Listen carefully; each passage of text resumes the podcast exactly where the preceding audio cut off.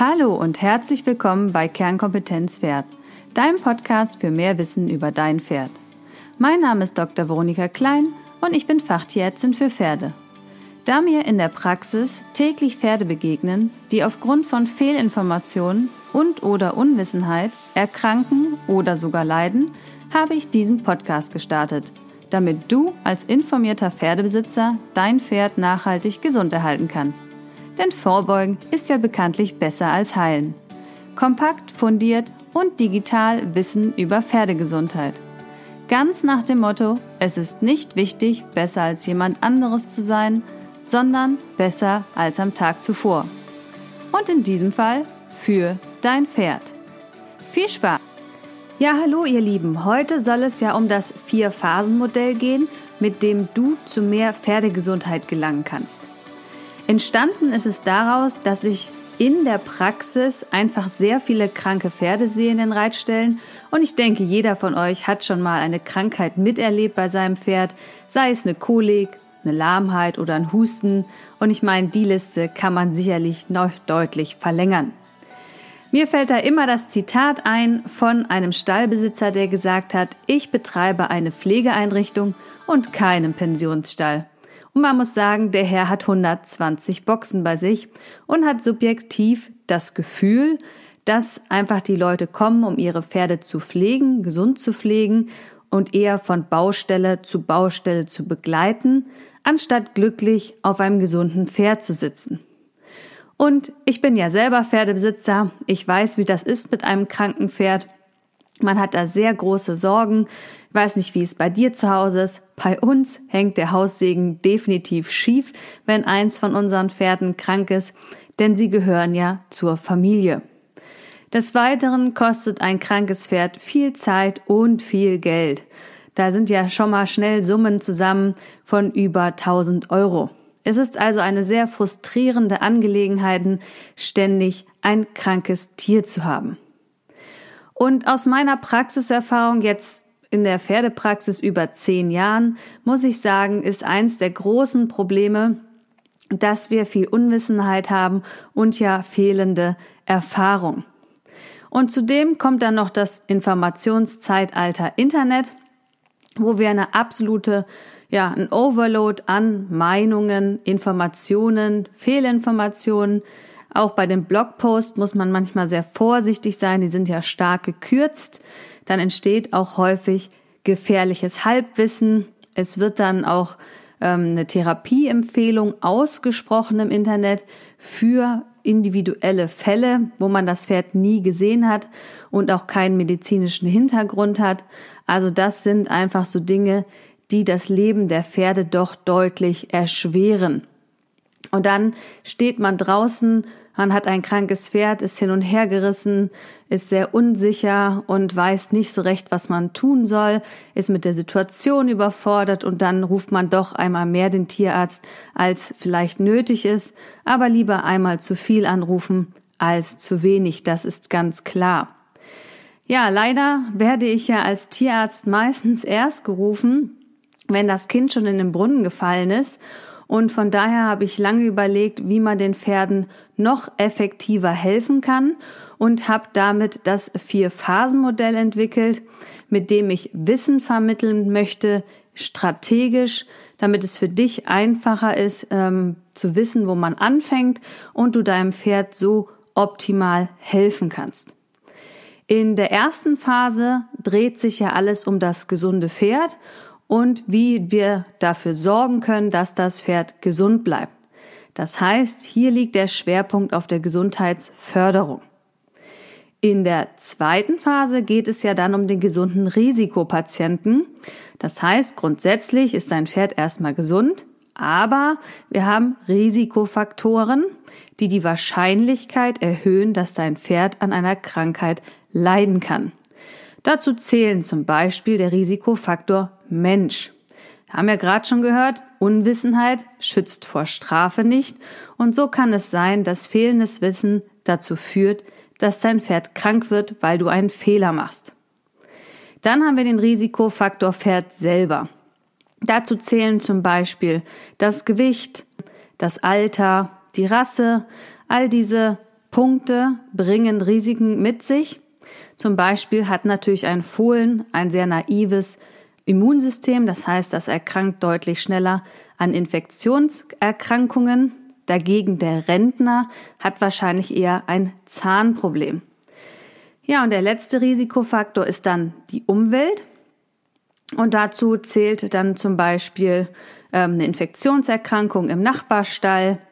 Das wäre eine Möglichkeit, ne? wenn im Nachbarstall zum Beispiel Druse ausgebrochen ist, dann ist aufgrund der Umwelt das Risiko höher, dass dein Pferd erkranken könnte.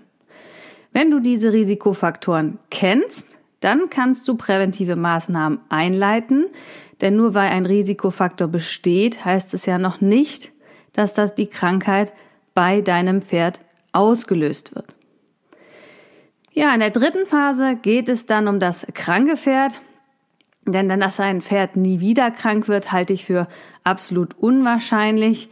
Man kennt das ja selber, selbst wenn man sich sehr gesund ernährt, Sport treibt und meditiert in der heutigen Zeit, dann kann man mal die Treppe runterfahren, man kann auch mal einen Infekt sich einfangen oder auch mal was Falsches essen. Also, es bleibt trotzdem essentiell wichtig zu wissen, was du im Ernstfall tun musst, wenn dein Pferd krank ist.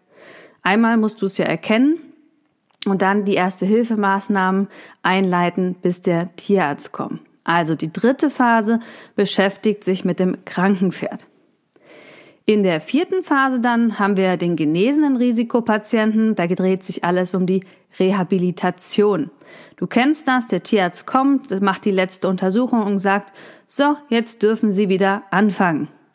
Aber was heißt das jetzt genau? Und wie schnell darf man anfangen?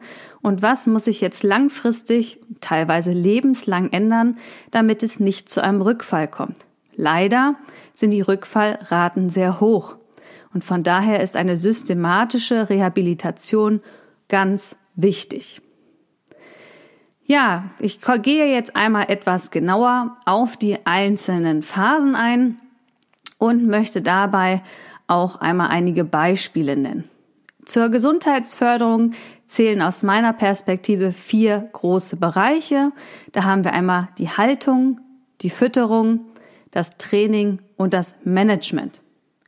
In diesen vier Bereichen solltest du ein fundiertes Fachwissen besitzen ähm, damit dein Pferd einfach optimal geschützt bleibt.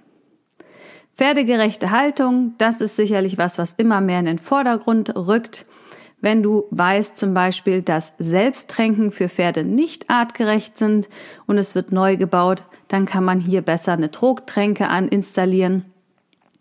Bei der Fütterung artgerecht und bedarfsgerecht, da sind natürlich Sachen wichtig wie die anatomischen Strukturen, wenn man weiß, dass das Pferd einen sehr kleinen Magen hat, dann füttert man häufiger und natürlich immer erst das Raufutter, dann das Kraftfutter.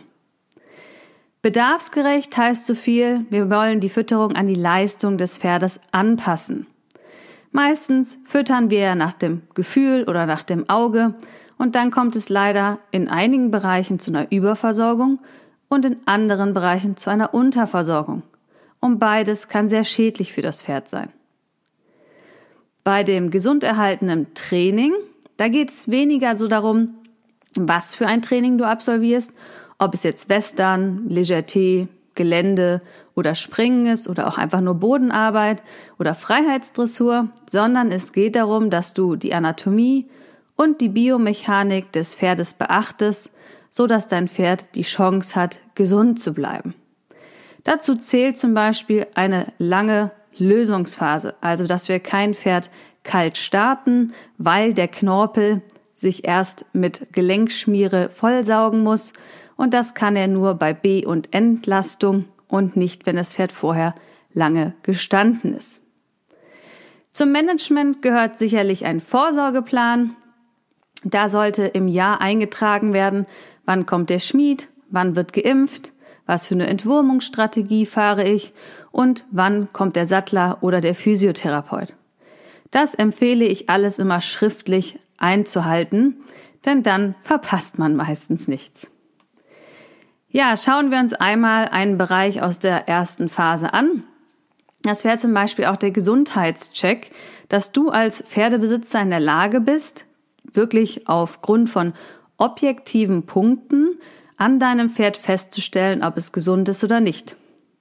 Und da kann man beim Putzen einfach täglich ähm, zum Beispiel das Abtasten des Kopfes durchführen. Und dazu zählt einmal die Schleimhäute zu kontrollieren, am Maul, Nase und am Auge. Dann die Lymphknoten abzutasten, einmal den Puls zu nehmen, den Kehlkopf abzutasten und einmal die kapilläre Rückfüllzeit zu fühlen oder zu ertasten. Um die kapilläre Rückfüllzeit äh, zu ermitteln, drückst du mit deinem Finger auf die Schleimhäute gegen den Unterkiefer, nimmst dann den Finger wieder weg und dann sollte der weiße Fingerabdruck in der Schleimhaut unter drei Sekunden sich wieder, ja, rosa färben, also verschwinden. Das gibt einen Hinweis auf das Herz-Kreislauf-System. Also mit dem Gesundheitscheck hast du objektive Werte an der Hand, mit denen du bestimmen kannst, ob dein Pferd gesund ist oder nicht. Es gibt natürlich noch viel weitere Punkte, aber wir beschränken uns jetzt heute, da es ja nur ein Auszug ist, einmal auf den Kopf. Ja, gehen wir weiter in die zweite Phase. Da hatten wir schon gesagt, Risikofaktoren sind Mensch, Pferd und Umwelt. Und je nachdem kannst du sinnvolle Präventionsmaßnahmen einleiten und so das Risiko minimieren für Krankheiten. Wenn wir uns jetzt einmal den Risikofaktor Jahreszeiten raussuchen, dann haben wir ja Frühling, Sommer, Herbst und Winter. Und ich kann dir sagen, als Tierarzt begegnen dir teilweise sehr unterschiedliche Krankheiten, je nachdem, was für eine Jahreszeit wir haben. Im Herbst, wie jetzt gerade, da besteht natürlich die Gefahr von Bergahornvergiftung. Das wurde früher auch atypische Weidemyopathie genannt. Denn schon 200 Samen, also das sind diese kleinen ähm, Flügelchen, die man sich früher als Kind auf die Nase gesetzt haben, können fürs Pferd tödlich sein. Dann haben wir auch immer mal wieder Probleme mit Hufrehe im Herbst und auch Hautpilz. Ne, es wird feucht, die Pferde werden eingedeckt, sie haben mehr Pelz ähm, und das sind einfach so Faktoren mit dem Schwitzen noch dazu nach dem Reiten, dass sich der Hautpilz ganz wohl fühlt und dann kann es hier schon mal häufiger zum Ausbruch kommen. Ja, schauen wir uns noch kurz den Winter an. Da haben wir häufig Probleme mit Verstopfungskoliken. Und in der Regel passiert das eigentlich nur einmal. Denn wenn ich dann von Ort war, das Pferd behandelt habe, dann kann ich Aufklärung betreiben. Nach der Aufklärung weiß der Besitzer dann, worauf er das nächste Mal achten muss. Und in der Regel passiert es wirklich dann nicht noch mehr. Schöner wäre es natürlich, wenn wir dann wirklich ähm, das vorher gemacht hätten, dass es gar nicht erst so weit kommen muss. Und so, wenn du die Risikofaktoren für die Jahreszeiten kennst, dann kannst du hier wirklich eingreifen. Ja, gehen wir rüber zur dritten Phase, das kranke Pferd. Wichtig ist, dass du handlungsfähig bleibst im Ernstfall. Das heißt, das Symptom rechtzeitig erkennen. Da haben wir ja das Ampelprinzip. Rot bedeutet Stopp, den Tierarzt rufen. Orange bedeutet Vorsicht, also lieber das Pferd schonen und die Untersuchungsabstände etwas verkürzen. Und grün heißt, alles ist in Ordnung. Wenn du das Symptom erkannt hast, dann kannst du erste Hilfemaßnahmen durchführen und so Folgeschäden vermeiden und natürlich das Pferd souverän betreuen, bis der Tierarzt kommt. Als Beispiel habe ich dir hier einmal die Schlundverstopfung mitgebracht. Das ist ja eine Passagestörung der Speiseröhre, die, wir erinnern uns, auf der linken Seite liegt. Und Ursachen sind entweder hastiges Fressen oder falsche Fütterung. Also in der Regel ein Fehler der Menschen, wie und was gefüttert wird. Die Symptome, die du dann erkennst, sind dann so krampfartiges Zusammenziehen des Halses, häufig ein wirklich krasses Quietschgeräusch, es läuft massiv Speichel aus der Nüster und aus dem Maul und ähm, sie wollen kein Futter mehr. Wenn du in der Lage bist, einen Gesundheitscheck durchzuführen, stellst du fest, dass der Puls erhöht ist, du hast Nasenausfluss mit Speichel und Futter und eventuell eine Schwellung auf der linken Seite an der Speiseröhre. Die erste Hilfe, die sofort durchgeführt werden muss, ist dem Pferd Futter zu entziehen, damit es nicht weiter Futter aufnimmt. Und ganz wichtig, den Kopf tief halten.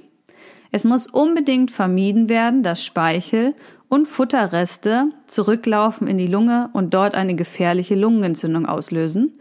Und daher muss der Kopf vom Pferd tief gehalten werden, bis der Tierarzt kommt. Hier kannst du mit dem richtigen Handeln also dein Pferd wiederum schützen. Ja, kommen wir zur letzten Phase der Rehabilitation. Und ähm, da haben wir natürlich das Ziel, dass wir eine Wiederherstellung der Lebensqualität und der Belastbarkeit wieder aufbauen wollen. Dafür müssen wir systematisch und konsequent umgehen, damit wir halt keine Rückfälle ähm, auslösen. Denn leider ist das sehr, sehr häufig. Ne, gerade bei Sehnenschäden treten die dann gerne mal an einer anderen Stelle auf oder an einem anderen Bein, hm, da das Gewebe einfach geschwächt ist. Ein systematisches Reha-Programm, da habe ich einmal ein Beispiel nach einer Knie-OP, die heute mitgebracht.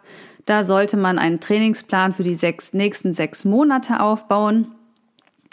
Und die beginnt mit einer zweimonatigen Aufbauphase. Dann folgen zwei Monate Kondition und Krafttraining. Im Januar folgt dann alternatives Training, sprich, da fahren wir alles nochmal zurück und arbeiten eher vom Boden. Und in der letzten Phase sollte die Arbeitsphase normal aufgenommen werden und gesteigert. Wichtig ist, dass du vor jeder neuen Phase einmal eine tierärztliche Kontrolle durchführen lässt. Das kann eine Lahmheitsuntersuchung beinhalten und einen Ultraschall, aber auch ohne Ultraschall. Empfehlen tue ich immer vor Beginn eines Reha-Plans, die Pferde chiropraktisch oder physiotherapeutisch zu behandeln und dann gerne während der Reha-Phase eine Kontrolle alle drei Monate. Denn eine Lahmheit führt ja immer zu einer Kompensation im Körper, dann werden andere Bereiche überbelastet, dort entstehen Schmerzen und Blockaden. Was noch häufig vergessen wird, ist einmal das Futter anzupassen im Verlauf. Macht das Pferd weniger? Braucht es weniger? Geht es ins Krafttraining? Sollte der Proteinanteil erhöht werden? Und natürlich die Sattelkontrolle zu Beginn und zum Ende. Denn der Rücken verändert sich natürlich massiv. Wenn das Pferd erstmal aus einer Boxenruhe kommt, weil es operiert worden ist, hat es sehr wenig Muskeln und nach sechs Monaten sollte das Training doch so erfolgreich gewesen sein, dass das Pferd gut bemuskelt ist. Ja, das waren erstmal die vier Phasen mit den entsprechenden Beispielen. Und wie du vielleicht schon mitbekommen hast, habe ich ja einen Online-Kurs jetzt am Start. Ähm, der ist die Neuauflage von äh, dem Online-Kurs im Frühjahr, wo wir auf alle diese vier Phasen genau eingehen. Und zu den Beispielen findest du dann zum Beispiel im Kurs in dem jeweiligen Modul einmal eine Checkliste für die allgemeine Untersuchung. Dann kannst du dir das ausdrucken und mit in den Stall nehmen. Arbeitsblätter auch zur Ermittlung deiner Risikofaktoren, damit du für dein Pferd und deine individuelle Situation die Risikofaktoren herausarbeitest. Dann haben wir für die dritte Phase ein E-Book, das heißt Erste Hilfe am Pferd.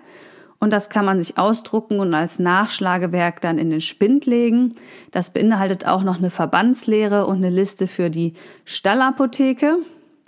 Und für die ähm, letzte Phase, das Reha-Programm, die Rehabilitation, habe ich dir Vorlagen zum Erstellen eines Reha-Programms eingefügt, das du dann mit deinem Tierarzt und deiner Physiotherapeutin gemeinsam ausfüllen kannst. Wenn du Interesse an dem Kurs hast, würde ich mich sehr freuen, dich dort begrüßen zu dürfen. Ähm, der Kurs ist nur erhältlich bis zum 2. Dezember, dann schließe ich die Tore. Ähm, das ist nämlich auch noch eine Neuigkeit sozusagen von meiner Seite. Ich gehe nämlich im Dezember in Mutterschutz, da ich im Januar Mama werde. Und daher werde ich mich erstmal etwas zurückziehen, damit ich mich um das neue Leben in meinem ähm, Bereich, ja, in meinem Leben sozusagen kümmern kann. Und daher werde ich mich ähm, grundsätzlich mehr zurückziehen in den ersten Monaten, bleibe aber natürlich für die Kursteilnehmer zur Verfügung. Ähm, daher mache ich den Kurs am 2. Dezember zu, damit ich dann für die jeweiligen Teilnehmer und mein Kind quasi genügend Zeit habe in den ersten Monaten. Ja, wenn du also dabei sein willst, schau gerne in die Show Notes. Da findest du einmal den Link. Es gibt auch ein ähm, besonderes Angebot hier im November, dass, wie gesagt, das E-Book dabei ist und auch der Webinarzugang für 2020. Aber mehr Infos findest du auf meiner Homepage. So, damit wünsche ich dir noch einen schönen Tag und bis bald, deine Veronika.